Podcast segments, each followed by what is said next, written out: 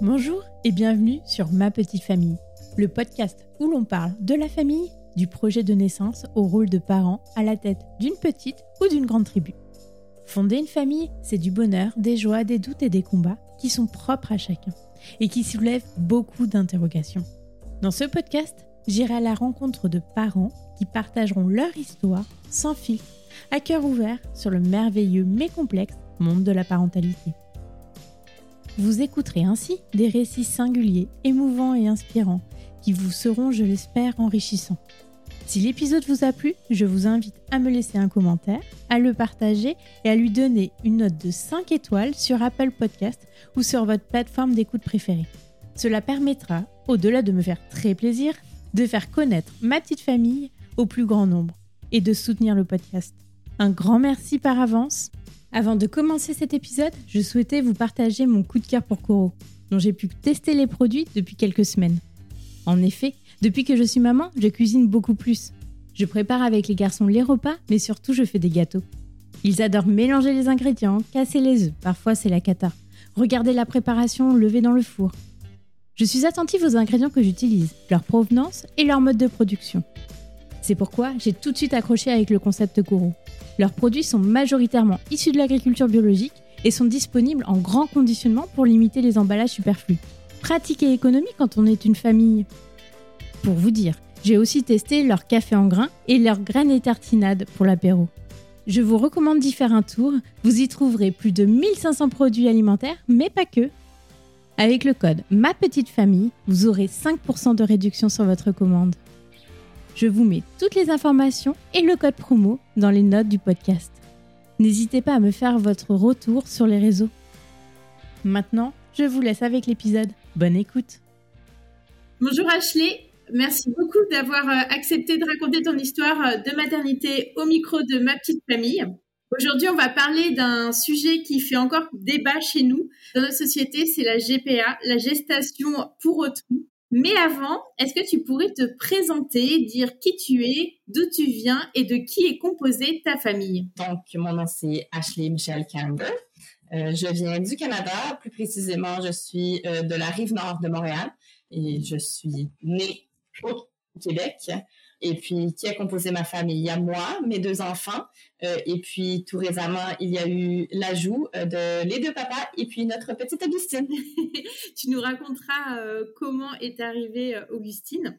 Alors, est-ce que tu as toujours voulu avoir des enfants? Oui, depuis une très jeune âge, c'était un désir d'avoir une famille, de d'être une maman, de donner un peu de moi-même à, des petits mini. Comment tu as fondé ta famille? Ah, eh bien, bon, c'est une très longue histoire, mais bon, pour faire pour, euh, euh, mon fils, je l'ai eu à 20 ans, euh, moins 20 jours, avec une personne qui n'est pas restée. ça a été un vécu très difficile. Jonah n'est pas arrivé d'une histoire très, très heureuse, mais il était mon enfant. Donc, j'ai choisi d'avoir mon enfant à un jeune âge qui était 20 ans moins 20 jours. Donc, je me considérais encore moi-même une enfant. Donc, ça n'a pas été un cheminement très facile d'être une jeune mère et d'élever un jeune enfant. Euh, par la suite, euh, j'ai fréquenté mon meilleur ami euh, du secondaire et puis du cégep. par la suite, nous avons eu ma petite fille Tyla et puis il a donc adopté mon fils. Et puis nous avons débuté notre famille ainsi. Puis par la suite, nous avons eu séparation et je suis maintenant maman forte monoparentale avec mes deux enfants. Est-ce que tu étais en études quand tu as eu ton fils et puis après ta fille?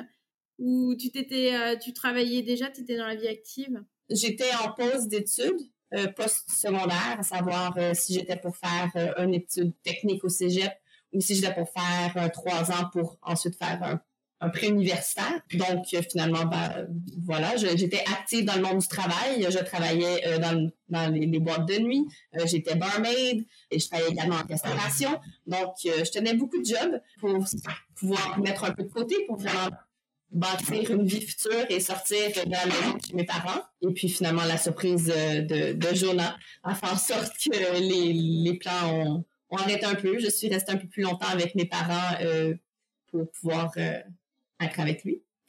et donc après, donc tu t'es mis avec un autre homme et euh, petite famille qui s'est composée plus que de toi et de tes enfants au final. Exactement.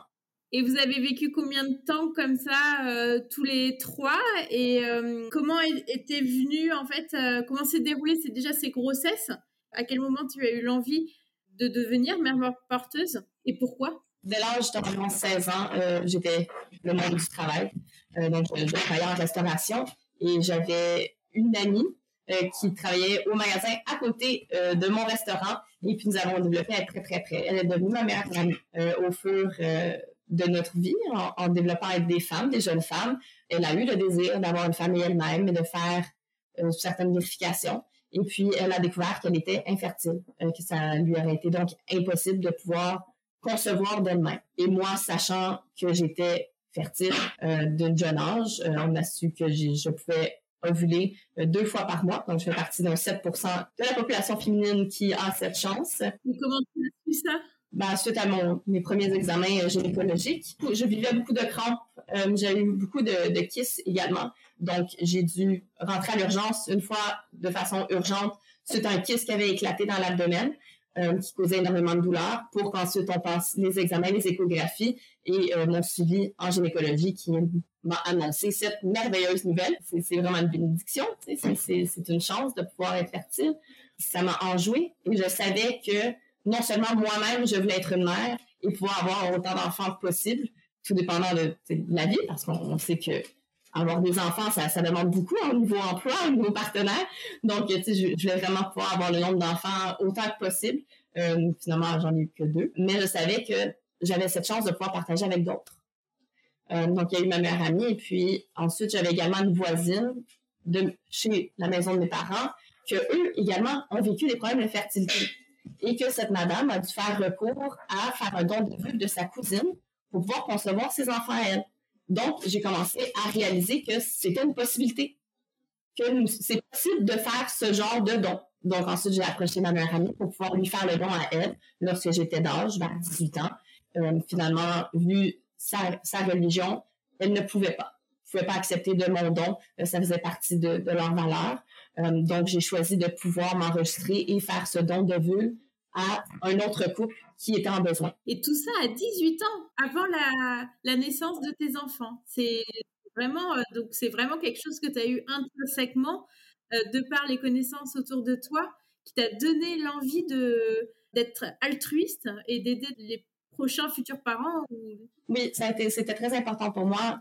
J'étais également élevée dans un monde où on m'a dit que ça prend un village pour élever un enfant. Ça prend toute une communauté pour pouvoir supporter, euh, rêver et lancer le positif dans la vie d'un enfant. Euh, donc, c'était également ma, une pensée qui m'a aidé à me projeter à faire ces genres de, de grands projets, de pouvoir aider d'autres gens à obtenir leur rêve d'avoir leurs enfants. Voilà. donc ensuite, ça a pris quelques temps. Je me suis enregistrée. Euh, mais ça a pris quelques temps avant euh, d'avoir mon match officiel avec un couple. Donc là, tu t'es enregistré sur une banque de donneuses. Euh, ce n'est pas anonyme, les dons de vos sites? On a le choix d'être anonyme ou connu. c'est vraiment le, choix des parents d'intention de, de, choisir dans la banque de donneuses et où les donneuses vont stipuler si elles ont une préférence. moi, je n'avais pas de préférence. je voulais vraiment que ça dépende de des parents d'intention parce que c'est leur cheminement, c'est leur rêve, c'est leur parentalité. Euh, donc, je voulais ça aille à la façon que eux avaient rêvé, avaient espéré avoir leur grossesse. Euh, donc, je me suis mis à être soit anonyme ou connue. Donc, ça m'a ouvert à, plusieurs autres couples. Ah oui, donc toute cette démarche avant d'être maman, avant de, de, de, faire une, une GPA, tu avais déjà donné euh, plusieurs ovocytes et donc, tu es potentiellement la maman d'autres enfants que tu ne connais pas, mais c'était vraiment quelque chose d'intrinsèque chez toi. Oui, exact. Et tes parents ont eu des problèmes d'infertilité ou ont eu plusieurs enfants? Dans ma famille, il y a beaucoup. nous, nous, sommes très fertiles, nous avons cette chance. Euh, tout le monde dans la famille ont eu le nombre d'enfants qu'ils ont désiré de, et, et, nos grossesses se passent très bien. Nous vivons bien nos grossesses, nous sommes en santé, donc pourquoi pas partager? C'est notre façon de remercier l'univers également, de, le remettre ce que j'ai reçu de positif, ben, je le remets également au monde. Donc, oui, suite à avoir eu ce journal, j'ai fait mon premier don de site. Euh, ensuite, cette famille, euh, ben, ce couple a eu leur premier bébé. Euh, et ensuite, ils m'ont approché une seconde fois pour faire leur deuxième enfant. donc, du même couple, il y a deux enfants que je ne connaîtrai pas à tous les jours. Hein. Ces enfants pourront me contacter advenant une complication médicale, s'ils ont besoin de moi au niveau médical ou euh, par curiosité, mais ça a été mis dans les mains de leurs parents, mon information, et je n'ai pas la leur. C'est la maman qui a pu porter euh, mes ovocytes avec son mari. D'accord. Donc, tu as un don de toi à 18 ans. Après, tu deviens maman. Donc là, tu te mets pleinement dans ta maternité qui, je pense, t'accomplit, même si tu disais en début d'épisode que euh, ça a été compliqué avec le papa. Et après une deuxième grossesse, le, choix du roi, comme on dit, avec une petite fille. Toutes tes grossesses se sont très bien déroulées, l'accouchement, tu faisais des préparations spécifiques? Est-ce que tu étais très renseignée sur euh, la maternité, vu que c'était quelque chose que tu avais en toi depuis euh, très longtemps? Ben oui, parce que chez moi, on est très familial, on est très communautaire. Donc, des bébés, il y en a eu. J'en ai gardé des petits cousins, des petites cousines. J'ai moi-même sept ans de différence avec ma petite sœur. Euh, donc, lorsque j'ai eu ma petite sœur, elle était plus comme une poupée pour moi que qu'une petite sœur au moment même. Donc, j'avais beaucoup de pratiques au niveau maternel. Euh, c'était quelque chose qui m'était inné. C'était plus fort que moi. Euh, la maternité, je crois. Et puis, j'étais quelqu'un qui se gardait très en forme. je m'entraînais énormément. Pour mes deux grossesses avec mes enfants, je marchais 6 km par jour mangeais tout ce que je pouvais me mettre sous la dent. Donc, euh, aussitôt que, j'avais la dalle, peu importe ce que je désirais manger, sans restriction, je mangeais. Euh, et, puis vraiment, je, crois que c'est la différence, c'est le fait que je me gardais très en forme. Donc, lorsqu'on se garde très en forme et qu'on on dit que les femmes qui s'entraînent ont beaucoup plus d'endurance euh, à l'accouchement, ça fait en sorte que mon fils, je crois que j'ai fait une heure et quart de travail on parle de la première contraction à la poussée à avoir mon fils dans les bras. Euh, parce que je crois en pousser, je crois avoir fait même pas cinq minutes avec lui. Et, puis ma fille, euh, je suis arrivée tout juste à l'hôpital dans le stationnement. je débutais à coucher dans le stationnement. On m'a d'urgence transférée dans une chaise roulante pour me rouler très rapidement dans une salle d'accouchement pendant que mon conjoint il devait aller stationner le véhicule. Donc, je tentais refuser la sortie de la petite parce que je voulais que son papa il soit présent. Euh, mais le médecin, il disait que j'avais vraiment pas le choix qu'elle sortait. Donc, je devais l'avoir. De la première contraction au fait que j'ai eu Tyler dans mes bras, c'était 45 minutes. Et donc, tout ça sans péridurale, tu supportes bien la douleur? C'était sans problème, hein. c'était merveilleux. Ce qui n'a pas été le cas pour Augustine, par contre. Ça a été plus une aventure pour Augustine que pour les deux Bah, c'est ce que m'a dit un petit peu Eric, mais euh, on va y venir. Et donc, tes enfants, euh, donc, euh, foyer, même s'il y a eu une séparation avec ton conjoint de, l'époque, vous formiez une famille très soudée tous les trois, je suppose. Et combien de temps vous êtes restés tous les trois comme ça, sans, sans vouloir peut-être se remettre en couple ou ou projeter encore la venue d'un enfant? Ben, je suis encore les trois avec moi et mes enfants. Euh, j'ai eu quelques fréquentations, euh, mais je n'ai pas tenté de me retrouver une partenaire pour refaire ma vie. Depuis la séparation du père de mes enfants, j'ai eu que des conjointes. Je suis sortie. En anglais, on dit I came out of the closet. Euh, donc, je me suis annoncée lesbienne. donc, j'ai eu des, conjointes. j'ai eu une conjointe pendant deux ans nous se sommes fiancés. Finalement, ça n'a pas abouti. Euh, et puis, depuis, je me concentre réellement sur mon moi, ma carrière, euh, mon développement en tant que femme et puis voir mes enfants grandir. Vraiment, vu le fait que je suis d'une jeune âge et moi-même, je suis encore en développement de ma personne. J'aide à développer deux petites personnes. Ça prend certaines patience, ça prend du temps, ça prend beaucoup plus d'amour, beaucoup d'attention et pour moi-même et pour eux. Donc, je me concentre plus à ces fins que vraiment de de me mettre en, partenariat pour le moment, euh, qui était une des raisons, je crois également, pourquoi j'ai voulu faire une GPA, j'ai voulu participer à une GPA pour un couple, c'est parce que je voulais revivre la beauté de, mes grossesses, revivre les joies de l'accouchement, mais je ne voulais pas brimer à la croissance de mes enfants avec un nouveau bébé. Euh, je ne voulais pas être obligée de leur dire « Ah, malheureusement, nous ne pourrons pas aller faire cette activité aujourd'hui à cause du bébé. » dans le cheminement, à, quel âge en fait vous t'es séparé avec ton ex conjoint? À quel âge, quel âge avait ta fille quand tu t'es séparé avec euh, ton conjoint? Euh, Lorsque je me suis séparée du papa de mes enfants, ben, c'était en 2015, mais nous avons résidé euh, dans la même maison. Nous avions une maison bigénérationnelle à deux logements. donc, il avait le logement du haut et j'avais le logement du bas. Donc, ça permettait aux enfants de monter, descendre simplement un escalier pour aller voir maman ou papa à leur, à leur désir. Et puis, donc, on peut dire que notre séparation officielle euh, serait faite euh, en 2017, lorsque j'aurais eu ma nouvelle conjointe. Et quel âge avaient tes enfants à ce moment-là? Je crois 5 et 7 ans. Donc, euh, on comprend bien, tu as ta carrière euh, professionnelle, tes enfants que tu souhaites élever. Tu es toujours euh, dans la banque de donneuses d'ovocytes ou, ou, ça, tu as arrêté? non, je suis présentement enregistrée dans la banque de donneuses d'ovocytes, qui a un couple d'intention, désir avec, travailler avec une agence ou de façon indépendante. Je suis ouverte à ces fins également. je désire faire un ou deux dons d'ovocytes avant de faire BB2 avec euh, les papas. Quel a été ton cheminement par la suite? À quel moment tu as, tu t'es dit là, je veux vraiment euh, faire un don euh, de même et porter le bébé d'un autre? Bah, puisque vraiment le désir d'être une mère, mon instinct maternité est depuis une très jeune âge, mon désir d'aider et de bénir les autres avec ma fertilité, vu que je me suis sentie également bénie, est venu également d'une très jeune âge. J'avais eu le désir de pouvoir porter pour une autre personne. Euh, j'ai toujours voulu créer des familles, que ce soit de faire un don d'ovocyte parce que la femme désirait elle-même porter ses bébés, ou bien de porter un bébé pour un couple. C'était quelque chose qui était un grand désir pour moi. Euh, par contre, avec mes partenaires, ils n'étaient pas prêts à pouvoir me supporter pendant le fait que je portais un enfant qui n'était pas pour être le nôtre. Donc, malgré que je leur en parlais de mon désir, euh, ce n'était pas quelque chose qu'ils étaient prêts à vivre avec moi. Euh, donc, il préférait que je fasse un don, d'autres dons d'ovocytes que euh, de porter un enfant. Mais un don d'ovocytes, néanmoins, est quand même très douloureux. Euh, c'est, quand même, tu sais, on prend quand même, il y a les hormones supplémentaires. Et puis, dans ces temps, je venais de finir un suivi avec une oncologue suite à des masses qui s'avaient développées dans mes seins. donc, on avait une crème de cancer de sein. Ces masses s'avaient développé avec un surplus d'estrogène. Donc, ça avait été créé par le surplus d'hormones que j'avais pris pour faire euh, mes premiers dons d'ovocytes euh, à l'âge, à la très jeune âge que j'avais eu. Donc, cette crainte, il était présente. Euh, donc, c'était la raison pourquoi je voulais pas refaire un don d'ovocytes à ce temps, mais que je désirais reporter un autre enfant.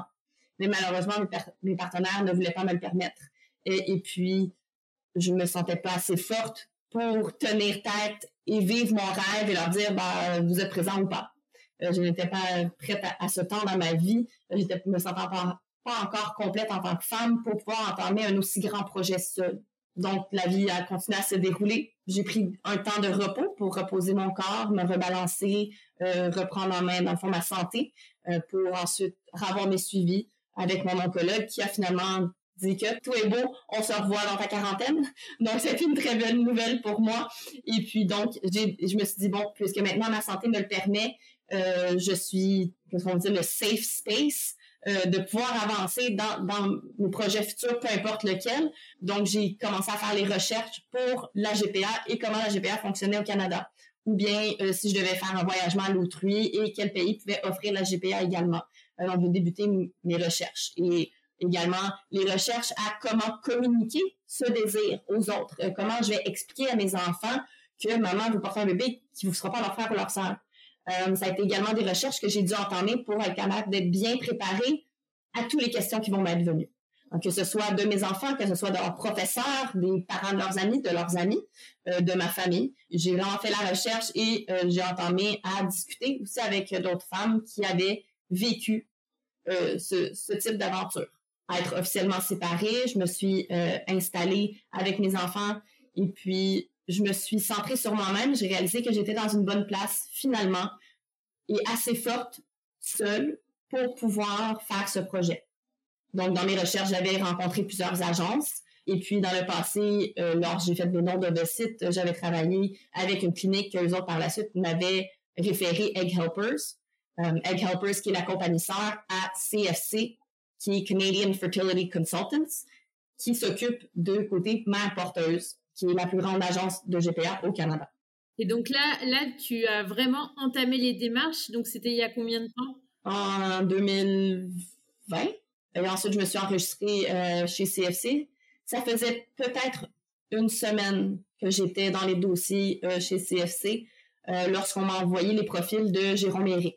Plusieurs autres parents d'intention Par contre, Jérôme, et Eric ont tenu mon attention parce qu'ils détenaient les valeurs et les, les critères que je recherchais pour un couple de parents. Comment ça se passe? Donc, tu t'inscris, tu dois déposer un dossier, euh, tu as, je sais pas, un entretien euh, psychologique, euh, un dossier médical à fournir. Et après, tu disais, par rapport à Eric et Jérôme qui ont retenu ton attention, comment ça se passe? Ils t'envoient par mail un PDF avec une liste de couples potentiels? Bon, donc, on s'enregistre on suscite l'intérêt de vouloir être une euh, surrogate. Par la suite, l'agence prend contact avec nous, nous explique le procédé euh, du fait qu'au Canada, ben, nous ne sommes pas payés. Hein, c'est réellement un don de soi. Euh, nous pouvons recevoir des remboursements mensuels, euh, mais ces remboursements, c'est à des fins de vivre une grossesse de luxe. réellement, c'est pour assurer que tu es extrêmement paisible et que bébé est, est paisible et que tu peux fournir vraiment tout à bébé lors d'une grossesse. Euh, donc, pendant moi, ma grossesse pour mes enfants, ben, j'avais des stress financiers ou des stress que le fait que je pouvais désirer manger un filet mignon à tous les soirs, mais je n'avais pas le budget du filet mignon à tous les soirs. Mais par contre, en tant que lorsqu'on fait une GPA, ben voilà, c'est assez fin. Ce luxe est pour ça. Le, remboursement qu'on est permis, c'est au fait que si bébé nous demande de manger un filet mignon à tous les soirs, on peut se le permettre. c'est la joie. Donc, je peux me prendre une barre de chocolat à tous les soirs. Ce n'était pas un problème, c'était pour bébé. Donc voilà, on s'enregistre, on nous explique un peu le tout. On doit fournir euh, des antécédents médicaux, euh, donc euh, des antécédents sur nos grossesses, nos dossiers de base niveau sanguin, historique familial pour avoir justement s'il y a des maladies chroniques ou des possibilités antérieures qui pourraient subvenir dans le futur pour bébé. On a une rencontre avec une conseillère psychologue qu'elle fait l'évaluation, euh, dans le fond, de notre état psychologique, euh, de notre statut familial. Également, ils vont faire une minime enquête au niveau de finances pour assurer justement que vous êtes dans une bonne place financière pour pouvoir faire une GPA parce qu'il y a pour pas susciter que la GPA c'est pour payer vos comptes parce que c'est loin d'être une possibilité. C'est bien que tu dises parce que c'est peut-être quelque chose que l'on peut croire dans l'inconscient collectif de se dire, euh, bah, de toute façon, la mère porteuse, a fait ça pour l'argent. En tout cas, chez vous au Canada, on va parler du cas euh, canadien, euh, ce n'est pas le cas, c'est ce que tu expliques. nous ne pouvons pas faire de réclamation par si nous n'avions pas une facture à l'appui. donc, nous allons devoir susciter un achat relié à la grossesse pour pouvoir avoir un remboursement. Donc, il n'y a pas de, de gain monétaire. Ça suscite une dépense pour obtenir c'est un échange d'un sens. Ce n'est pas, euh, c'est aucunement, on ne peut pas faire un gain monétaire. Comme je disais, on peut faire un, on peut s'offrir un luxe si on le désire. Alors c'est fin que si nous avions une femme de ménage qui venait une fois mensuelle ou simplement au printemps, bah en grossesse nous pouvons nous l'offrir deux fois semaine. On peut pas dire je désire 200 dollars parce que je désire 200 dollars. Et puis vraiment, le, gouvernement a mis euh, une législation euh, avec des normes et des pourcentages à respecter sur chaque catégorie de type de remboursement qu'une surrogate peut faire une demande. Tout est réglementé et tout est bien cadré euh, au Canada. Oui, euh, aux États-Unis, c'est bien cadré, mais c'est à des propices monétaires. Donc, euh, une GPA aux États-Unis va être plus dispendieuse dû au fait que la surrogate peut faire le choix du montant qu'elle désire recevoir. au Canada, le gouvernement a mis une limite de 20 à 30 000 dollars en remboursement, donc qui est un 2 000 à 3 000 dollars mensuel ce qui est déjà euh, pas mal si on se paye pas. Euh. Exactement, qui, qui, est pas mal. Honnêtement, euh, j'ai eu des difficultés. La plupart des femmes, on a beaucoup de difficultés à pouvoir fournir les factures pour topper ce remboursement, puisque ça ne fait pas dans nos valeurs. de demander, c'est très difficile de, soumettre nos factures. Souvent, l'équipe de finances doit nous courir après. Ça arrive souvent, l'équipe de finances va nous écrire personnellement tu as oublié ce mois-ci, tu n'es pas censé oublier. Il y a un certain malaise d'un sens de soumettre pour un remboursement. Euh, puis je crois également que ça fait partie des, valeurs qu'ils recherchent lorsqu'on a notre examen psychologique. Oui, oui, pour moi, c'est pas par euh, avidité, mais vraiment par euh, altruisme. Exactement. Donc tu t'inscris, tu passes toute cette batterie de, de tests. c'est pas les tests, à part pour le test psychologique, mais c'est on fournit notre examen, notre dossier médicaux antécédent. Par la suite, ils nous acceptent au programme on leur fournit des photos, euh, non seulement de nous-mêmes, mais de notre famille, parce qu'évidemment, on veut voir un peu à quoi on ressemble. avec toute évidence. Et donc, on, soumet également une biographie de qui nous sommes, euh, ce que nous faisons dans la vie, notre carrière, euh, notre environnement familial, nos valeurs. nos critères de sélection. Et puis ensuite, on nous envoie à les porteuses des profils de parents.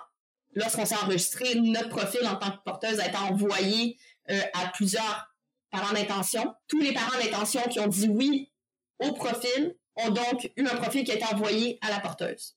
Donc moi, mon profil a été envoyé à plusieurs parents. Tous les parents qui m'ont dit oui, j'ai reçu également un PDF, comme vous avez dit, drôlement. J'ai reçu un PDF incluant des biographies et des photos et euh, des vidéos de chacun des parents d'intention pour que moi, par la suite, je tombe en amour avec eux et que je dise oui à un d'eux. Euh, donc, la décision finale reste dans les mains de la surrogate avec qui elle désire travailler. D'accord. Donc, c'est euh, vous qui avez le, le pouvoir, entre guillemets. Exactement. Et comment ça a, entre guillemets, matché? Dans mes critères, euh, je voulais aider des membres de ma communauté. Donc, je voulais aider des membres de la communauté LGBTQ+. Donc, choisir un couple homosexuel était très important pour moi. Donc, c'était un premier critère pour les papas. Euh, ensuite, euh, je voulais également avoir un couple qui avait une certaine âge, ou du moins qui était, qui était mature en âge, mais qui était mature en vécu. Donc, qui avait vécu les plus grandes parties de leur vie. Euh, donc, les grands blocs qu'on accomplit en tant qu'adulte. Donc, notre carrière, avoir une maison, une stabilité de couple. C'est des valeurs de base que je recherchais. Je recherchais également la valeur communautaire, la valeur familiale chez un couple. Et puis, vu les statistiques également, souvent dans notre communauté, moyenne de couple, se séparent après environ cinq ans. Donc, je voulais avoir un couple que ça faisait plus de cinq ans qu'ils étaient ensemble. Peut-être passer dix ans si possible. Donc voilà, dans tous les parents d'intention que j'ai reçus, ben, il y avait Éric et Jérôme, qui eux avaient 13 ans euh, d'entamer en tant que couple, euh, qui avaient tous deux leur carrière bien installée, qui, qui entamaient des rêves de, de se marier, des rêves d'avoir une maison, d'être en campagne, et puis qu'ils avaient déjà leur appartement, donc ils avaient déjà, ils ont déjà leur, maison, et puis simplement qu'ils voyaient agrandir en réception d'un enfant. Ils avaient beaucoup cette valeur familiale, tu ils sont beaucoup présents avec leur famille, ils sont très près de leur mère, de leur sœur, de leur nièce et leur, leur neveu. Euh, ils sont aussi gâteaux, euh, voulant dire ils vont offrir des cadeaux, ils sont généreux, ils donnent tout de leur cœur, de leur âme. Ils m'ont réchauffé l'âme leur couple, leur, photo, leur partage euh, est venu me chercher et euh, j'ai désiré les rencontrer. Et puis donc, j'ai dit oui. Et puis pour eux, euh, ça devait faire peut-être 24 ou 48 heures qu'ils étaient enregistrés. Moi, j'ai dit oui à eux. c'est ce qu'ils racontent dans le, dans le podcast précédent. En effet, c'est ce qu'ils racontent que ça s'est fait vraiment très vite pour eux. C'était même fou, ils s'y attendaient pas j'étais incertaine du procédé, donc j'étais pas sûre si, si moi je disais oui, c'était vraiment un oui officiel. Euh, donc finalement, à ma joie, on reçoit tous deux les courriels euh, qui disent à Jérôme et à Eric que Ashley les a sélectionnés et à moi que Eric et Jérôme voudraient bien me rencontrer et qu'ils nous planifient un Skype. Euh, donc, la conseillère pour les porteuses me contacte, ma conseillère me contacte. elle me dit, on va préparer un Skype en telle journée. Je fais merveilleux. elle étant anglophone, euh, mais elle parlait un peu français, mais elle était anglophone. Donc, euh, elle est rentrée sur notre rencontre avec nous. Elle nous a présenté et euh, ça a été tellement fluide qu'elle a simplement dit, bon, je crois que vous n'avez pas besoin que je vous aide. bonne journée. Et puis, elle a quitté notre appel et nous, le flot naturel, la conversation s'est fait libérément. Vraiment avec une aise comme si ils étaient mes frères, comme si on se connaissait depuis depuis date. Et voilà, on a débuté à ce moment à vraiment se parler. Je crois euh, on avait débuté à se parler de façon hebdomadaire, c'est pas journalière, tu sais, ou bi-journalier. On se parlait très régulièrement. Ça s'est simplement fait naturellement. Et on a vraiment débuté notre dating. Euh, et puis vraiment, je suis tombée rapidement en amour avec eux. Euh, je crois peut-être 72 heures dans notre matching. Pour moi, c'était un oui pour moi, c'était euh, je vais porter votre enfant. Et puis, bah, eux, ils désiraient également, mais eux, ils avaient désiré, ils voulaient attendre à la fin du 10 jours, puis vraiment faire une, proposition, un peu comme une proposition de mariage. J'ai un peu foiré euh, leur annonce, puisque moi, euh, en 72 heures, j'annonce à ma conseillère, je vais porter leur enfant officiellement, je dis oui. ils étaient tous surpris, très, très heureux, mais surpris du fait que j'avais dit oui, même avant eux. Donc, par la suite, on avait, ils, m'ont trouvé très drôle, mais ils ont quand même fait leur proposition officielle par la suite euh, en me demandant d'être leur euh, surrogate. Et comment tu as annoncé ça à tes enfants? Tu les as préparés en amont de ton inscription ou tu leur en as parlé au moment où tu as trouvé Eric et, Jérôme? Non, j'avais débuté à leur en parler un peu, sans pleinement qu'ils puissent comprendre ou bien m'associer, mais j'avais commencé à leur parler de différents types de familles. J'avais débuté à leur montrer un peu la fertilité, le fonctionnement, euh, comment on, crée un embryon.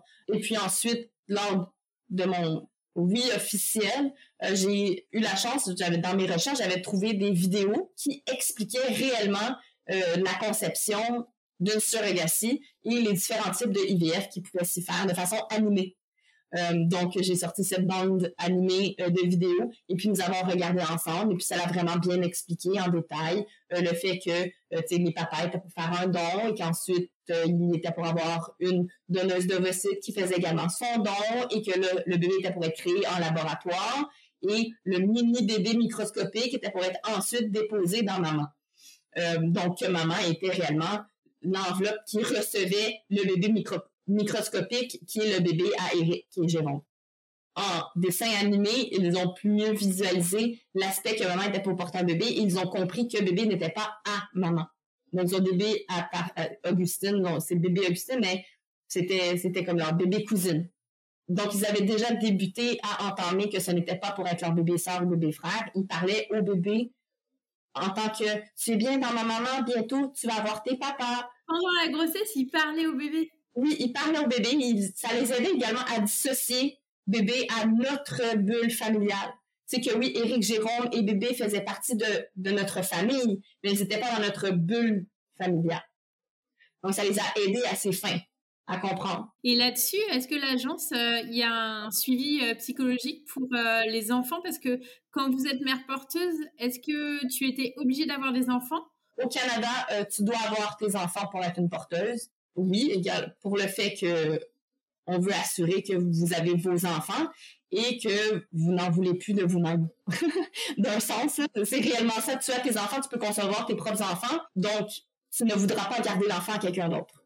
C'est un peu la psychologie à l'arrière du pourquoi au Canada tu dois avoir eu des enfants pour être une porteuse. C'est pour limiter ces complications également légaux. Et comment s'est passée la grossesse? Est-ce que tu as vécu la même euh, grossesse que pour tes enfants? Ou là, c'était un petit peu différent? Euh, bah, Pour mon gars, je marchais mon 6 km par jour. Euh, je pouvais manger tout ce qui me passait par la tête. Ou si j'avais la dalle, je me mettais tout ce que je désirais sous la dent.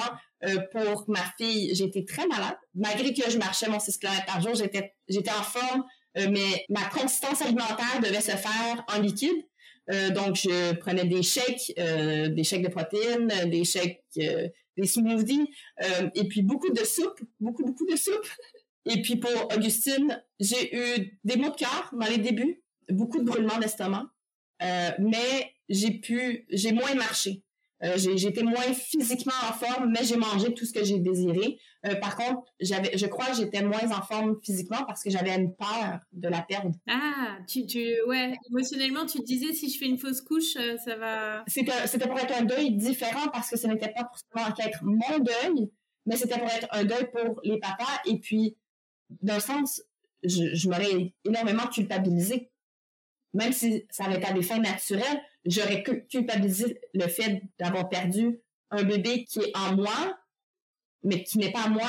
J'avais cette crainte constante. Euh, donc, je, n'ai pas marché mon 6 km par jour. Euh, j'ai eu un chiot euh, et puis je le marchais, mais je faisais très attention où j'avais quelqu'un qui venait le marcher parce qu'il tirait beaucoup dans les débuts. donc, ma peur de, tomber était, était présente. J'ai eu un, désir d'isolation euh, lorsque j'étais enceinte d'Augustine.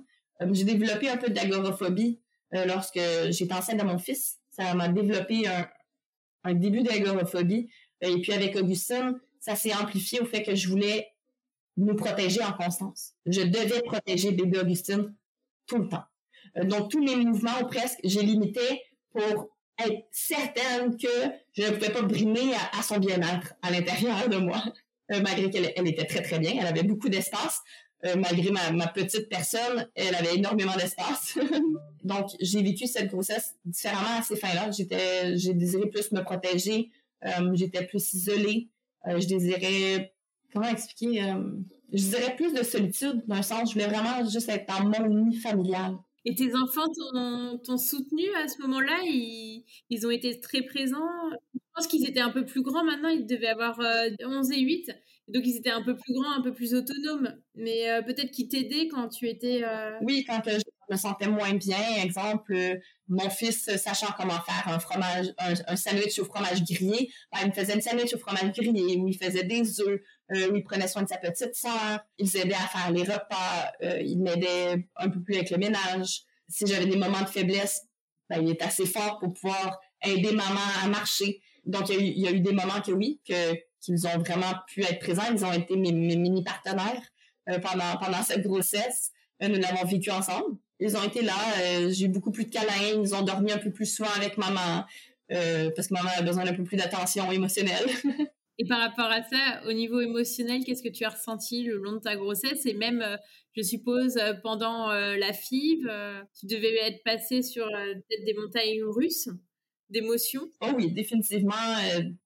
Le supplémentaire d'hormones, hein, on, sait que les hormones chez la femme peuvent provoquer beaucoup d'impulsivité émotionnelle. Euh, donc oui, il y a eu beaucoup de montagnes russes émotionnelles. donc, tu pleurer parce que j'avais fini ma barre de chocolat, comme être extrêmement heureuse lors d'une tempête, des drôles d'émotions. Euh, j'ai vécu vraiment haut et bas, mais je crois que j'ai mieux vécu mes émotions en cette grossesse que j'ai vécu mes deux autres grossesses précédentes. Euh, je crois également l'âge avait beaucoup euh, assez fin, la maturité, le fait d'être dans ma trentaine. je crois que ça a aidé énormément à pouvoir mieux comprendre et euh, contrôler aussi certaines émotions et comment partager un peu plus euh, de ma personne émotive. Et donc la grossesse se déroule euh, plutôt bien. Est-ce que tu as des contacts avec Eric et, Jérôme? Et est-ce que tu es suivi tous les mois pour des échographies ou est-ce qu'il y a un suivi particulier de la maman? Du début de conception à la douzième semaine de grossesse, nous sommes suivis par la clinique de fertilité elle-même. Euh, évidemment, dans mon cas, la clinique fertilité est à Toronto, je réside à Montréal. Euh, donc, c'est huit heures euh, de route par voiture. donc, évidemment, j'allais pas en clinique pour faire des vérifications, mais j'avais un suivi auprès de moi de façon locale et tout résultat est envoyé à la clinique de fertilité. par la suite, ça a été un médecin généraliste, donc pour un suivi de grossesse régulier, qui a pris en charge mon dossier. Et puis, j'ai fait application pour une sage-femme. donc, aussitôt que j'étais accepté par le programme de sage-femme, la sage-femme a pris mon dossier du médecin généraliste. Euh, donc, le suivi s'est fait, donc à la 13e semaine de grossesse pour l'échographie de la clarté nucale, euh, ensuite les examens aussi pour tout ce qui a rapport avec euh, la trisomie ou des problématiques antécédentes au niveau génétique. Ces prises de sang ont été faites au niveau des, des, prises de sang pour la diabète de grossesse également. Ensuite, les échographies à la 20e semaine pour le sexe de bébé. donc, tous les suivis par la suite ont été faits, mais de façon locale. et puis, moi, pendant tous les suivis, de façon journalière. Depuis le début de, notre dating, euh, Éric, Jérôme et moi, nous parlions de façon journalière. Donc, euh, la communication a toujours été présente. Donc, ils ont toujours été avec moi. Euh, malgré le COVID, euh, malgré qu'eux, étaient à Lyon et moi ici, c'est tout comme s'ils étaient auprès de moi physiquement. parce que vraiment, la communication se faisait extrêmement fluide et puis c'était régulier. Et ce, même avec le décalage de 6 heures, nous étions quand même capable de continuer nos conversations, de garder un flot et une façon naturelle d'être avec, avec l'un l'autre. Donc vraiment, ils ont été présents à tous les jours pendant la grossesse. Ils ont eu la grossesse avec moi, avec Augustine. Ils ont présent à tous les rendez-vous. On se mettait en visio. C'était très important pour moi que les papas ressentent leur grossesse. C'est facile pour en général, euh, c'est très général, mais en général, un homme va vivre une grossesse de façon distante de sa femme. La femme le vit de façon physique, donc elle est très présente dans sa grossesse, tandis que l'homme va prendre une réalisation lorsqu'il reçoit son enfant dans les bras. Que, oh, ah, c'est vrai, je suis un père. Ça se fait de, assez fin, c'est un peu surréaliste. Et encore plus pour un homme, c'est plus surréaliste, plus longtemps que pour nous, puisque nous le vivons. Euh, donc, pour moi, c'est important que chaque moment, Éric et Jérôme puissent le vivre pleinement. Donc, à tous les rendez-vous, ils étaient présents du début à la fin. Même lors des conversations, lorsqu'on parlait de l'accouchement, c'était extrêmement important pour moi d'avoir les deux présents. Donc, quand il y a eu la COVID, il y a eu la question de si nous devons faire le choix entre un des deux pères, lequel désirerais-tu? bah moi j'ai fait, je ne sais pas, je fais pas le choix, ils tireront à la paille, mais moi je désire les deux. oui, parce que Augustine est née en janvier 2021. Euh, donc oui, on sortait de la pandémie, entre les confinements, vous aussi, vous devez être confinés. Euh, voilà, il y avait une petite incertitude euh, sur comment ça allait, se passer cet accouchement. Et comment ça s'est passé donc quand on arrive sur la période où tu dois accoucher? Parce qu'on est en plein hiver chez vous. Tu es loin de, la clinique où tu devais accoucher. Comment ça se passe? Puisque mes deux autres grossesses avec mes enfants se sont passées très rapidement, j'ai eu mes enfants à 38 semaines et non 40 semaines. Et puis, en une heure. Donc, on s'attendait à plus ou moins la même situation.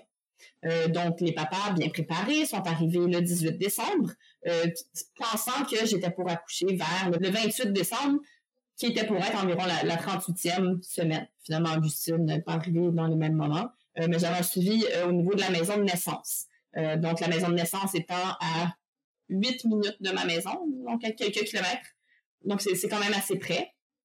Donc, on avait fait des visites ensemble. On a eu des, nos suivis de grossesse. Les papas ont pu participer au dernier rendez-vous avec la sage-femme. Euh, donc, ils ont pu venir visiter la maison de naissance ensemble et nous avons discuté euh, de notre naissance avec la sage-femme euh, que je désirais accoucher dans un bain. Je voulais avoir un water birth, donc pouvoir accoucher dans le bain, recevoir bébé sur moi et la garder et puis ensuite la remettre à ses papas pour qu'eux puissent réchauffer et couper le cordon ombilical par la suite. Donc, on, avait anticipé cette façon de faire. Euh, et puis, la maison de naissance, puisqu'il euh, y a eu la chance du COVID, on voulait le faire en maison de naissance parce que la maison de naissance, c'est dans la culture de la maison de naissance d'avoir plus d'un membre familial présent lors d'un accouchement. En général, avec une sage-femme, on peut être une vingtaine de personnes dans la salle d'accouchement. C'est pas un problème, c'est même normal, c'est communautaire. Euh, donc, c'était déjà discuté que j'étais pour pouvoir avoir les deux papas euh, ainsi qu'une accompagnatrice émotionnelle pour moi. Une sorte de doula, comme on pourrait l'appeler. Ah, ou bien ma conjointe ou ma mère, quelqu'un simplement pour pouvoir m'épauler. Donc, ça a été un sujet que j'avais discuté préalablement avec la maison de naissance et puis ils avaient pris accord avec nous puis ils avaient fourni une chambre pour Eric et Jérôme. Donc, ils avaient assuré que j'avais ma chambre à moi avec mon lit et puis Eric et Jérôme étaient la chambre juste en face. Donc, euh, jamais trop loin. Donc, lorsque la, la grande soirée est arrivée, j'ai débuté les contractions. Euh, nous avons fait appel à la sage-femme, parce que la sage-femme, elle réside à 30 minutes de la maison de naissance, et moi, j'étais à 8 minutes de la maison de naissance. Donc, on devait pouvoir se coordonner assez bien pour arriver en même temps. Euh, donc, nous sommes arrivés à la maison de naissance vers minuit. nous avons eu nos chambres. Nous étions seuls en arrivant à la maison de naissance. Les enfants, ils ont été gardés par euh, ta maman? En ce temps, il y avait euh, un ami de la famille qui était présent à la maison. C'était préparé à l'avance. la personne était présente euh, et puis disponible depuis, depuis le 28 décembre. On attendait depuis le 28 décembre, nous. Donc, oui, la personne était prête à être présente pour les enfants lorsque j'ai quitté pour, pour la maison de naissance. Et dans quel état émotionnel tu étais? Tu étais comment C'était du bonheur? C'était un peu de tristesse de finir la grossesse? Émotionnellement, euh, qu'est-ce que tu t'es dit quand tu as quitté pour aller vers la maison de naissance? Finalement. Finalement, je vais pouvoir avoir, euh, mon corps et je vais pouvoir finalement y voir euh, la petite face. Je partage mon corps avec cette mini-personne que j'ai aucune idée à quoi qu'elle ressemble. Bien hâte d'y voir la petite face. Et puis, j'avais vraiment hâte de pouvoir la remettre à ses papas. J'étais excitée, heureuse, choyée de savoir que finalement, j'avais réussi, que j'étais pour créer une autre famille c'est une sorte de fierté Oui, oui, c'était vraiment la fierté qui, qui, embarquait. Et puis évidemment, ben, c'est de garder mon calme le plus possible pour euh, contrer la douleur euh, que je vivais, euh, qui finalement a été beaucoup plus intense de ce que je me rappelais. je réalise que huit ans entre deux grossesses fait une différence. je crois qu'avoir un enfant en début vingtaine et avoir un enfant en début trentaine, fait une grande différence à son corps. Euh, le corps a un peu plus de difficulté à, gérer, je crois, certaines douleurs ou même euh, à récupérer pour le repos se fait un peu plus difficilement. Je crois que là la différence de mes grossesses. J'étais énormément fatiguée. Euh, j'avais pas dormi les quelques nuits avant, qui est très normal. tous les femmes, ils vont vous le dire, avant un accouchement, le corps ressent que ça, ça s'en vient. Et puis, au lieu de se reposer, ben, il décide que c'est correct de se réveiller et de rester réveillé. Hein. pourquoi pas? On, manque quelques heures de sommeil, ça devient plus ou moins difficile. Donc, j'étais épuisée, euh, je crois, j'étais réellement épuisée. Également, euh, à la maison, ça a été un, un challenge. J'avais eu quelques difficultés avec mon enfant qui rentre en préadolescence et quelques difficultés personnelles. La patience n'était pas nécessairement présente. Ma fatigue était très, très réelle. Donc, le début de douleur m'a épuisé plus rapidement que j'anticipais. Donc, après quatre heures, dont une souffrance intense de deux heures à la maison de naissance, où honnêtement, je ne pouvais comprendre la pression que je vivais. Euh, c'était une douleur que je n'avais pas vécue dans ma vie. J'en ai beaucoup enduré. On me dit dans mon dossier médical avoir un seuil de douleur extrêmement élevé à comparer à d'autres personnes, mais j'ai l'impression que ben, j'étais nulle j'étais faible. Pour la première fois dans ma vie, je me suis réellement sentie faible et impuissante. Et donc, à ce moment, euh, on avait réalisé que les contractions étaient extrêmement intenses, mais que je ne pouvais dilater. Donc, je restais dilatée à 4 cm. J'imagine que c'était peut-être le stress qui embarquait en même temps, euh, malgré que je me disais, OK, ça, ça va bien se passer. Peu importe combien de fois que je pouvais tenter de méditer, ça va bien se passer, on sait comment ça se fait, c'est que naturel, laisse ton corps réagir. C'était impossible pour moi de bien me convaincre que tout allait bien aller. Je commençais à débuter, à ressentir une problématique et non un, sentiment naturel comme que j'ai eu avec mes deux autres enfants. Euh, donc, je l'ai partagé avec euh, ma sage-femme et elle a dit, OK, nous allons tout de suite vous transférer à l'hôpital. Euh, donc, l'ambulance est arrivée. On m'a transféré immédiatement à l'hôpital en, en, salle d'accouchement. Environ une heure, c'est au moins une heure ou deux là, que je devais être en douleur extrême, euh, que l'anesthésiste a décidé de venir me poser euh, l'épidurale. J'ai eu un soulagement pour 45 minutes. Ensuite, la douleur est revenue euh, de façon très intense. Et puis, il, était vers 10 heures le matin à ce point euh, que j'étais en douleur. J'ai quitté la maison de naissance, c'était 4 heures le matin. Euh, on était rendu maintenant à 10 heures. Donc, 6 heures plus tard, euh, que je suis toujours en souffrance, que je suis épuisée, avec aucun moment de, de repos, avec des contractions très, très présentes, mais aucun réel avancement. Donc, rendu à 10 heures, là, finalement, ils ont réalisé, OK, on peut commencer à penser pousser. J'étais finalement dilatée. Euh, ils, avaient, ils ont dû percer mes os parce que pour moi, ça ne se fait pas de façon naturelle. Donc, ça, l'a aidé. Mais j'avais un surplus de liquide amniotique. Je crois que ça l'a fait une certaine succion supplémentaire. Donc, lorsque je poussais, aussitôt que j'arrêtais, Augustine retournait pour être bien paisible dans l'utérus. Euh, la sortie ne se faisait pas au complet jamais. Donc, la gynécologue, les médecins, ils m'encourageaient, OK, on voit la tête, on voit les cheveux, elle est présente allez-y, donnez une bonne poussée. Je donnais ma bonne poussée. OK, la contraction a arrêté. Tu peux débuter à, te reposer. Mais aussitôt je débutais, il n'y avait rien à faire. Donc, je devais recommencer mes efforts constamment. Après trois heures de recommencer mes efforts, la gynécologue a dit, on va, je vais tenter de t'assister avec une ventouse. Une ventouse qui est un, un agent de succion. Ça, ressemble un peu à, à ce qu'on utilise pour les bols de toilette. Hein. C'est une suce qu'ils vont poser euh, avec un bâton. Donc, ils vont poser la suce sur euh, le crâne de bébé. Et puis ensuite, ils vont tirer pour assister lors d'une contraction, lors de ta poussée. Donc, elle a tenté.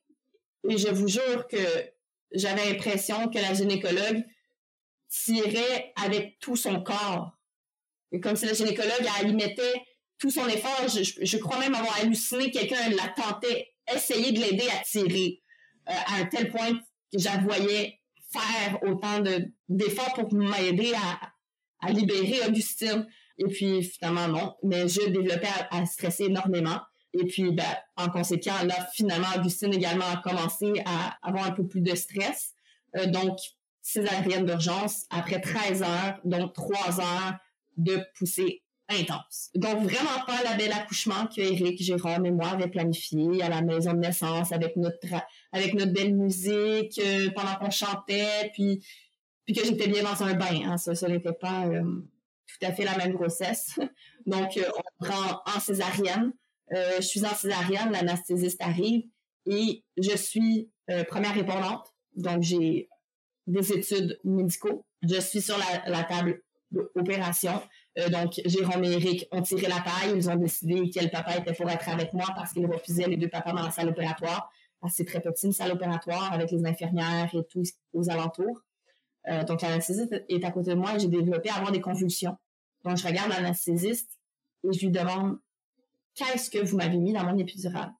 Finalement, il m'annonce le dosage qu'ils ont mis et je réalise que un des médicaments qu'ils ont mis, mon corps ne réagit pas bien et c'est la raison de mes conditions, le fait que j'ai froid et que je ressens tout.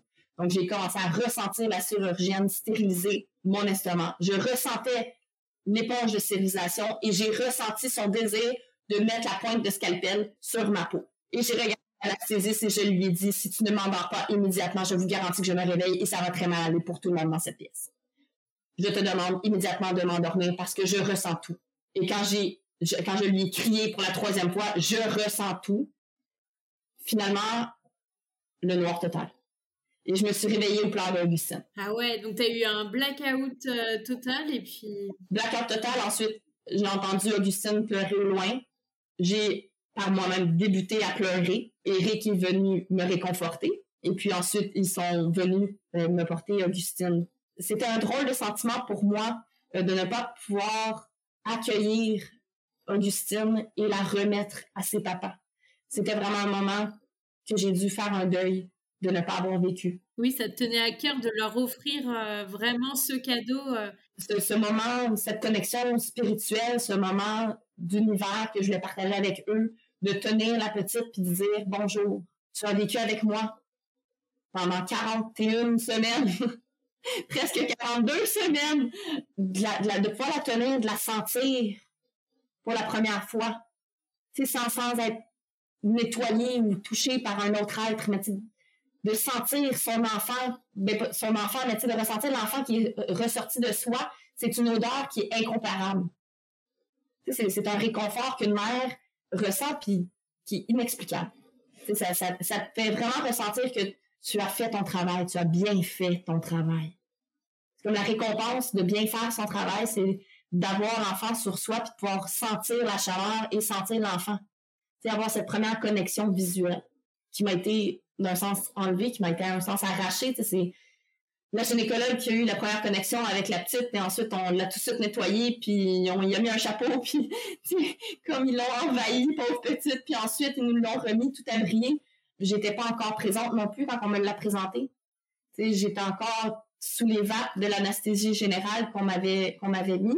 Mes émotions, parce que j'étais très émotionnelle, un peu hystérique, euh, du traumatisme d'avoir passé de ma grossesse désirée à mon cauchemar réellement, que Eric et Jérôme également, ça a été difficile pour eux de réaliser qu'ils ne pouvaient pas m'assister pendant ma douleur.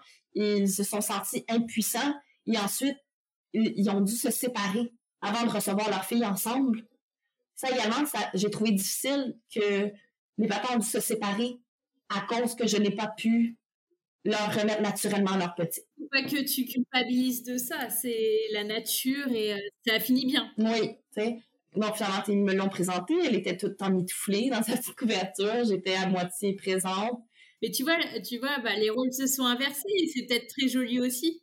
Oui, c'est ça. C'est, ça a été rigolo dans le sens que, oui, justement, les, les rôles se sont réinversés, euh, qui sont venus me présenter. Euh, je l'ai vu de façon bref. Par la suite, ils ont remis Augustine à Jérôme. Et puis moi, j'étais euh, dans la salle de réveil je, crois que je devais avoir quitté peut-être une heure ou deux, je me rappelle plus trop. Honnêtement, une fois dans sa de réveil, on n'est plus trop sûr. Euh, pendant ce temps, par contre, l'hôpital avait euh, pris en charge notre dossier. Et puis, on était leur premier cas de surrogacy avec un couple homosexuel à cet hôpital. Ils n'avaient jamais vécu ça auparavant. Donc, ils étaient super excités. Tout le monde était extrêmement heureux de nous rencontrer. On a été très choyés. Ils ont préparé nos chambres.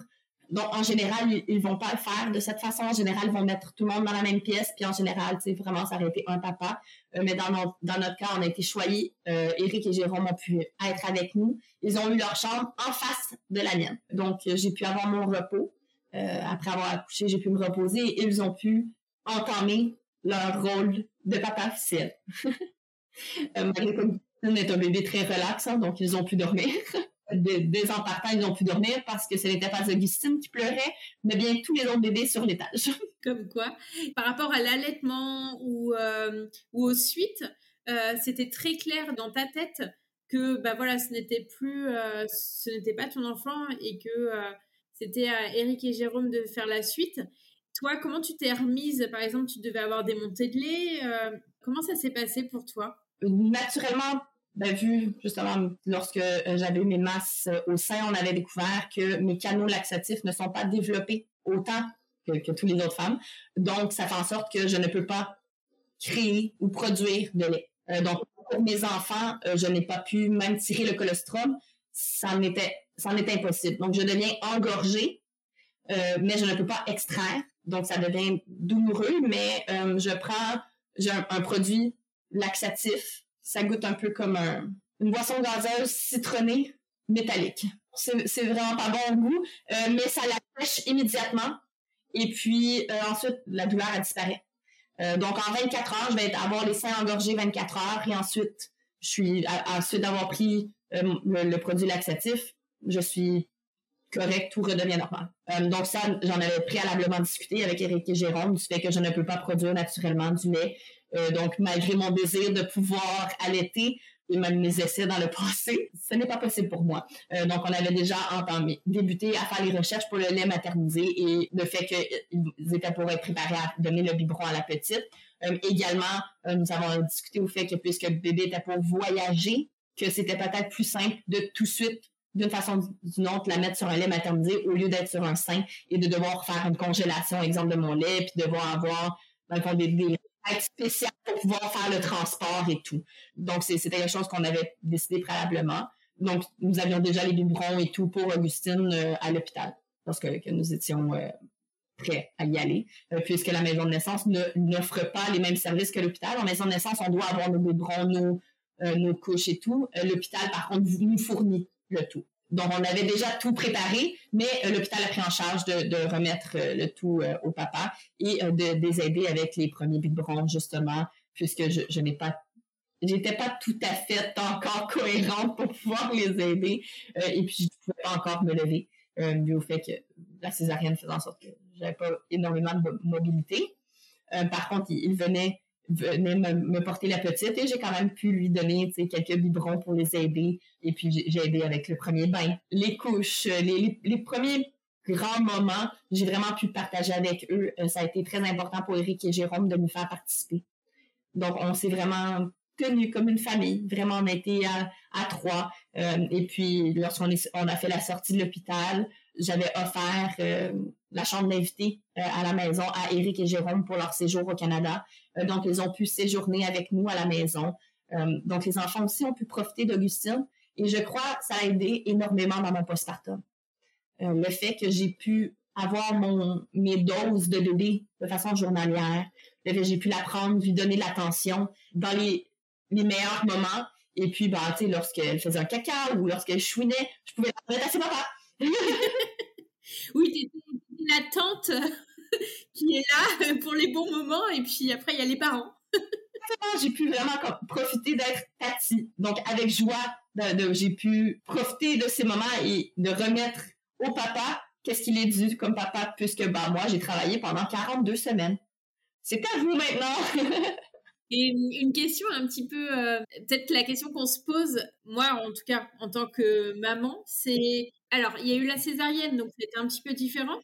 Mais euh, tu, la considérais pas un peu comme ton enfant et ça t'a pas fait quelque chose de donner, même si c'est pas du tout ton enfant, hein. génétiquement en tout cas, c'est pas du tout ton enfant. Comme tu l'as porté, t'as pas eu un petit déchirement en te disant, bah, je la verrai peut-être pas grandir comme les autres enfants? Ou non, c'était vraiment pour toi, c'était leur bébé et tu faisais ça vraiment pour les aider à construire leur famille? Oui, pour moi, c'était très clair que c'était leur bébé. Je crois que mon deuil s'est fait au niveau de partager mon corps, d'un sens. Le sentiment de bébé à l'intérieur de soi. La joie de voir bébé bouger, euh, les, sentiments bizarres, euh, les hoquets, le sentiment de jamais être seul. Euh, c'est de ça que j'ai fait un deuil par la suite. Ça a été le fait que j'étais, je me retrouvais seule dans mon corps et que ça faisait plus de 40 semaines que je n'y étais pas seule. C'était de finalement réaliser, ah, wow, OK, ben, j'en fais quoi maintenant? Émotionnellement, physiologiquement et psychologiquement, le corps s'attend à avoir un bébé dans les bras de façon constante, continuelle. Il y a eu une certaine séparation à faire de, de oui, j'étais pas seule et maintenant je suis seule. Je n'ai pas, je, je l'ai pas au fond. Je, je l'ai remise. Euh, mais je crois aussi c'est venu le fait que j'ai maintenant un chat et un chien, ce que j'avais pas avant ma grossesse. Donc euh, maintenant tout cet amour est donné envers eux. et aujourd'hui, donc là, on est euh, un peu plus d'un an après la naissance d'Augustine. Comment tu te sens? Parce que tu dois voir la cicatrice de la césarienne bah, tous les jours, parce que maintenant c'est en toi. Enfin, émotionnellement, comment tu le vis avec du recul? Vraiment, Vraiment, c'est la fierté euh, de pouvoir avoir aidé une famille. Je suis fière de voir Eric et Jérôme être des papas. Je suis fière de réaliser que j'ai pu les aider à devenir papa. Et à tous les jours, je vais rentrer un peu plus dans leur rôle. J'en suis choyée. C'est beau à voir. J'ai pu créer une famille, mais j'ai ajouté à la mienne. Et par rapport à la tienne, comment ils ont pris euh, toute ta grossesse? Et puis le après euh, ta grossesse, tu as eu des, des, mots un peu blessants où tout le monde a compris? Et tu leur as expliqué, comme tu disais en début de, de podcast, tu leur as expliqué un petit peu ton cheminement, que tu voulais offrir à un autre couple? Dans ma famille, comme je, je suis très familiale depuis, depuis une très jeune âge, mes parents, frères, sœurs étaient très au courant euh, de mon désir d'aider. Euh, ils savaient que j'avais fait des dons de Euh, ma famille, ma grande famille également. Mais ma famille proche, n'était aucunement surprise. Ma famille n'était pas surprise du don que je désirais faire. Je crois, mon père a été un peu insensible, parce que c'est mon père, bon. Euh, par contre, tous les autres membres de ma famille ont été très présents, euh, même que euh, à la naissance d'Augustine, deux semaines après sa naissance, nous avons été visiter ma grand-maman. ma grand-mère étant une croyante, elle désirait prier euh, sur euh, la vie d'Augustine et bénir les papas et leur cheminement de parentalité. Donc vraiment, ma famille a très bien pris. Ils étaient très contents d'accueillir Éric et Jérôme dans notre famille et Augustine. Euh, ma famille sont des croyants et chaque membre familial nous a gardés dans leur prière tout au long de notre grossesse. ils ont béni toute notre grossesse. les papas et moi-même et la petite. Donc vraiment, on a eu un réseau de sport incroyable. Ils ont été très présents. Ils nous ont montré amour, acceptance. Euh, donc, on, a été vraiment choyés dans, notre aventure, je crois, euh, tout au long. Et beaucoup plus vraiment du côté de, ma mère, évidemment, que, que, de mon père, simplement parce que j'ai plus... Ben, je suis plus près de la famille à ma mère et plus près de ma mère. Euh, mon père, je suis près de mon père, mais c'est un papa. Hein, c'est un euh, donc, émotionnellement, je partage moins avec mon père. Mon père, je l'appelle parce que je fais des réparations sur quelque chose. Euh, ma mère, je l'appelais quand j'ai un peu plus besoin de compassion. Voilà. Donc, ma mère et le côté familial de ma mère m'ont montré beaucoup de compassion. Et puis, ils ont vraiment été présents pour nous. Ils nous ont aimés, ils ont été présents, ils ont aimé Eric et Jérôme. Et honnêtement, à un certain point, j'étais un peu surprise vu le fait que ma famille est très, très croyante. Mes membres familiales, ils sont des croyants pratiquants donc, pendant une grande partie de ma vie, ils avaient une certaine homophobie. Et puis, ils m'ont surpris. Euh, de plus en plus, ils me surprennent. Et surtout avec euh, mon cheminement avec Eric et Jérôme de notre grossesse de surrogacy, de GPA, ils m'ont surpris de leur ouverture, euh, d'accepter non seulement mon choix faire une GPA, d'être enceinte pour un autre couple, mais ils ont compris le fait que je désirais bénir d'autres, ils m'ont béni du fait que je voulais porter également euh, une bénédiction. Ils ont béni les papas, ils ont accepté Éric et Jérôme en tant qu'hommes, en tant qu'ils étaient et en tant que couple, en tant que mari. C'est vraiment beau. C'est beau de voir que notre aventure a créé autant d'ouverture, a, a libéré certaines personnes, certaines émotions aussi, a ouvert certaines portes ça m'a rapproché également de ma famille d'avoir vécu euh, cette GPA. C'est très beau ce que tu dis et tu as des mots euh, très forts. Je pense que ça vaut toute une ouverture d'esprit. C'était une question que je voulais te demander en début d'interview si euh, tu as été pratiquante parce que dans ce que tu disais, dans tes valeurs, il y avait cette, ce côté un petit peu presque religieux. Et là, tu, tu, viens de le dire, donc tu viens d'une famille pratiquante. Et c'est vrai que, en tout cas, euh, je veux pas globaliser, mais dans la société française, euh, plutôt traditionnaliste, tout ce qui est homoparentalité, c'est pas très très bien vu. Je veux pas généraliser bien sûr, mais ça peut être pas très bien vu et encore moins la GPA. On a eu des mouvements en France qui, l'ont montré et je trouve que c'est beau l'ouverture d'esprit qu'ont tes parents et ta famille en fait pour t'accompagner dans ton choix de, vie et, voir que en toute bienveillance en fait tu as rendu euh, des, gens heureux, tu as permis de fonder une famille et, ça c'est dans des valeurs aussi euh, religieuses. Hein. Exactement. Ça a été, je crois également, ça a été une façon aussi d'ouvrir les esprits à ces fins, c'est qu'ils ont réalisé que nous avions les mêmes valeurs. Mes choix de vie ne sont pas nécessairement les leurs. Euh, je vis peut-être ma vie de façon différente. Je, ne vais, je pratique pas euh, ma religion, ma croyance à tous les jours nécessairement de leur façon de lire la Bible. Ah, par contre, ils m'ont inculpé les valeurs de base et les personnes qui sont dans ma vie et que je choisis de faire parmi ma famille retiennent nos valeurs également. Donc, nous sommes techniquement les mêmes personnes. Nous avons simplement pas les mêmes façons de pratiquer ou de vivre à tous les jours, mais nous sommes au fond les mêmes personnes. Nous sommes la même famille. Des êtres humains. Oui, vraiment. C'est une super philosophie de vie. En fait, vraiment, les valeurs qui t'ont été inculquées et que je suppose que tu inculques aussi à tes enfants, euh, d'ouverture d'esprit, de partage, l'acceptation de l'autre, en fait, tout simplement. C'est vraiment l'acceptation de l'autre. Et puis, un altruisme euh, sans nom, parce que vraiment, c'est un don de toi que tu as fait pour euh, le plus grand bonheur d'un couple. Et ça, je pense que c'est super important. Enfin, c'est grand et beau. Quand on voit maintenant la famille euh, de Jérôme et, et, Eric avec leur petite Augustine, et puis toi en grande tata, parce que c'était un choix aussi de votre part de garder contact. Je suppose que certaines personnes ne le souhaitent pas, mais vous, c'était un choix. Euh, oui, certaines, euh, vraiment, tous les, relations inter, surrogate, parents d'intention se développent de façon différente. Euh, oui, il y en a certaines qu'ils vont décider de ne pas garder contact par la suite. Il y en a d'autres que le contact va se faire moins. Nous, nous sommes famille. je, je vais m'ennuyer d'Éric et Jérôme et d'Augustine comme je m'ennuie de ma soeur, mon frère, mon neveu et ma nièce je vais m'ennuyer de ma famille de cette façon. Et lorsqu'on désire et qu'on ressent cet ennui, nous faisons une visio. et nous allons discuter, ou on va s'envoyer des visios ici, par là, ou des audios. On garde une communication fluide et constante euh, parce que c'est très important pour nous. Également, on planifie avoir bébé deux. Euh, donc, malgré la difficulté au niveau de l'accouchement, j'anticipe quand même compléter leur famille compléter leur rêve. Je veux participer à la complétude de notre projet. Et puis, d'une façon, la césarienne déjà faite, je vais avoir tout vécu. Donc voilà, c'est n'est plus une peur, on l'a eu. on peut maintenant euh, tout vivre ensemble sans problème. Donc, pour nous, oui, ça a été important de, de garder notre lien. Euh, mais également, je comprends, je suis maman, ils sont maintenant nouveaux papas, on a été nouveaux parents, on sait tous en tant que nouveaux parents que la vie avance, que les choses deviennent plus difficiles, qu'on va moins discuter, exemple, avec nos membres familiales ou nos amis parce que le bébé nous garde occupés, hein, c'est tout un job.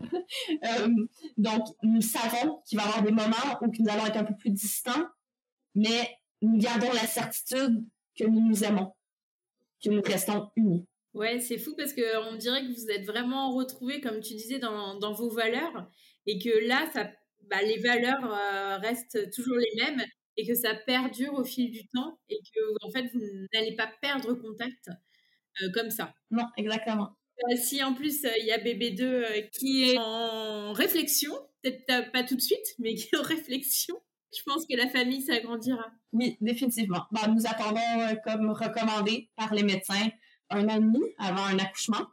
Donc nous anticipons de redébuter notre deuxième projet l'année prochaine, je crois, vers le mois d'avril peut-être. Et tes enfants, ils te posent des questions euh, sur Augustine, comment elle va, etc. Ou pas du tout? Pour eux, c'est voilà, t'es, euh, la mère porteuse et puis. Non, non, c'est, leur cousine, c'est, bébé Augustine. Donc oui, lorsqu'on fait les visios, euh, on va faire des visios avec les enfants également pour qu'ils puissent voir Augustine et Augustine puisse voir les enfants. on va se présenter les animaux également parce que mon chien reconnaît très bien la voix d'Éric et Jérôme et Augustine. donc, si je reçois un audio et que, que mon chien entend Éric Jérôme ou entend Augustine pleurer, il va les rechercher dans la maison. On participe à nos visios en famille, tout le monde ensemble. Euh, les enfants également, ils vont s'ennuyer, ils vont vouloir voir des photos, euh, ils vont vouloir leur en envoyer. On crée le, les liens tous ensemble. Vraiment, on garde prêt. Je crois que c'est important de garder mes enfants euh, également impliqués à la façon qu'ils leur désirent de l'être. Merci franchement énormément de ton témoignage, Ashley. C'est un sujet qui est encore tabou, faut le dire, hein. même s'il est de plus en plus euh, mis en lumière. Euh, en tout cas, je parle de la France parce que chez nous, la GPA est, interdite, donc on en parle de plus en plus, mais c'est pas encore euh, le sujet dont tout le monde parle ouvertement. Tu fais un véritable un don de toi. Enfin, je pense que je l'ai dit plusieurs fois dans le podcast. Donc, ça sent que vraiment, je pense que, voilà, pour moi, c'est un véritable don de toi pour offrir euh, à ce couple qui est Eric et Jérôme euh, le merveilleux cadeau euh, qui est de devenir père grâce à la petite Augustine et de leur permettre d'avoir fondé leur famille, mais vraiment autrement, hors des sentiers battus, on va dire. Et merci pour ce retour d'expérience, parce que on laisse rarement la parole aux, mères porteuses et on, a tous des préjugés dessus en se disant bah peut-être qu'elle fait ça pour l'argent euh, moi je comprends pas je pourrais jamais laisser euh, mon enfant. Là grâce à ton partage d'expérience on comprend que ce sont des valeurs intrinsèques que tu avais dès la, fin de l'adolescence on va dire et que c'était un cheminement euh, que tu as fait d'année en année avec d'abord le don d'ovocytes qui est déjà euh, vraiment un parcours parce qu'il y a des hormones, il y a des piqûres, c'est déjà un, don hein, euh, qui est déjà énorme pour des, centaines euh, de couples qui voudraient fonder aussi leur famille. On est rentré dans ton intimité, dans ta transparence par rapport bah, à ta famille aussi, leur, leur côté religieux qui ont accepté en fait ce que tu souhaitais faire de ta vie avec ton mélange de sentiments, de bonheur, de fierté et euh, le fait que tu as aujourd'hui une famille euh, très épanouie avec en plus des euh, tontons français. oui, nous souhaitons pouvoir venir en France et voir et visiter Lyon autant que nous avons pu montrer notre petit coin de pays. nous avons très bien hâte de pouvoir voir le vôtre. C'est définitivement dans les projets dans le futur proche. Ben, en tout cas, merci beaucoup Ashley. Un grand plaisir. Si vous entendez ce message, c'est que vous avez écouté l'épisode jusqu'au bout. Et je vous en remercie grandement. Je vous invite à me laisser un commentaire pour continuer les échanges et à mettre la note de 5 étoiles si l'épisode vous a plu. Cela contribue à augmenter la visibilité du podcast sur les plateformes. Merci beaucoup de votre soutien et à bientôt pour le prochain épisode.